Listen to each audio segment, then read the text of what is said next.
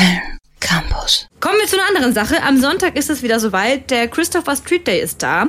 Wir freuen uns bei Köln Campus auf die bunte Parade. Darunter werden wieder viele Männer und Frauen sein, die stolz darauf sind, transsexuell zu sein und das auch zeigen wollen. Habt ihr euch vielleicht schon mal gefragt, welche Hürden Transmenschen überwinden müssen, um auch auf dem Papier ein anderes Geschlecht zu haben? Mein Kollege Max Esser hat genau das getan. Also Max, was muss man alles für den Genderwechsel in Deutschland machen? Also als erstes muss man sich viel mit Behörden rumschlagen. Da reicht es nicht nur, einen Antrag auf Geschlechtsumwandlung zu stellen. Hierfür ist wirklich ein ganzes Verfahren nötig. Und das hat echt viele Voraussetzungen. Okay, und was für Voraussetzungen sind das genau? Man muss zunächst einen deutschen Pass oder eine Aufenthaltsbescheinigung haben. Dann gehören in den Antrag noch einige weitere Dokumente. So, unter anderem eine Kopie der Geburtsurkunde und eine Kopie der Aufenthaltsbescheinigung des Wohnorts. Das Ganze muss dann an das Amtsgericht geschickt werden, was dann, naja, irgendwie lokal ist. Amtsgericht Köln zum Beispiel. Okay, aber das sind ja irgendwie die typischen Dokumente, die man gefühlt in der deutschen Bürokratie immer einreichen muss. Ich kann mir nicht vorstellen, dass es das schon war, oder? Nee, äh, genau. Man muss zudem noch eine Operation haben, bei der man sich auch visuell an das neue Geschlecht annähert. Dabei werden zum Beispiel die Geschlechtsteile abgeschnitten oder umgewandelt. Und ebenfalls müsste man nachweislich äh, fortpflanzungsunfähig sein. Das muss dann selbst ein Arzt bestätigen.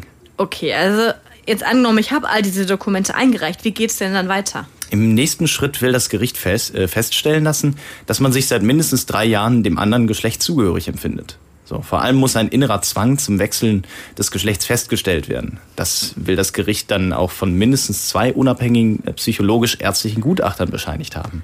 Wow, also ohne alle Dokumente und zwei psychologische Gutachten geht es nicht weiter. Da hätte ich ein maues Gefühl, wenn mein Schicksal in die Hände von zwei fremden Leuten, wenn ich das in die zwei Hände von zwei fremden Leuten geben müsste. Ja, und da bist du wirklich nicht allein, denn innerhalb der Community gibt es ebenfalls Stimmen, die das als entwürdigend und zu kompliziert ansehen. Der Verein Trans Interqueer e.V. hat sich bereits 2016 in einem Positionspapier an das Deutsche Institut für Menschenrechte gewendet und darin eine Reform des Gesetzes gefordert. Das ist wirklich sehr komplex und äh, unter anderem fordern sie darin, dass eine Begutachtung durch Außenstehende so wie jetzt nicht mehr stattfinden soll. Ja, wann wurde das Gesetz denn eingeführt, wenn die Methoden darin nicht mehr aktuell sind?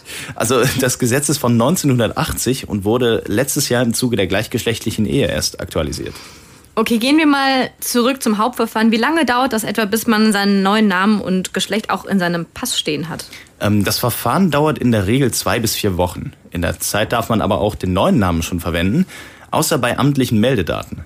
Ebenfalls darf man ihn äh, nicht in betrügerischer Absicht beim Kauf von Dingen angeben. Oh, das klingt alles so kompliziert. Gibt es denn noch mehr Probleme bei dem Antrag?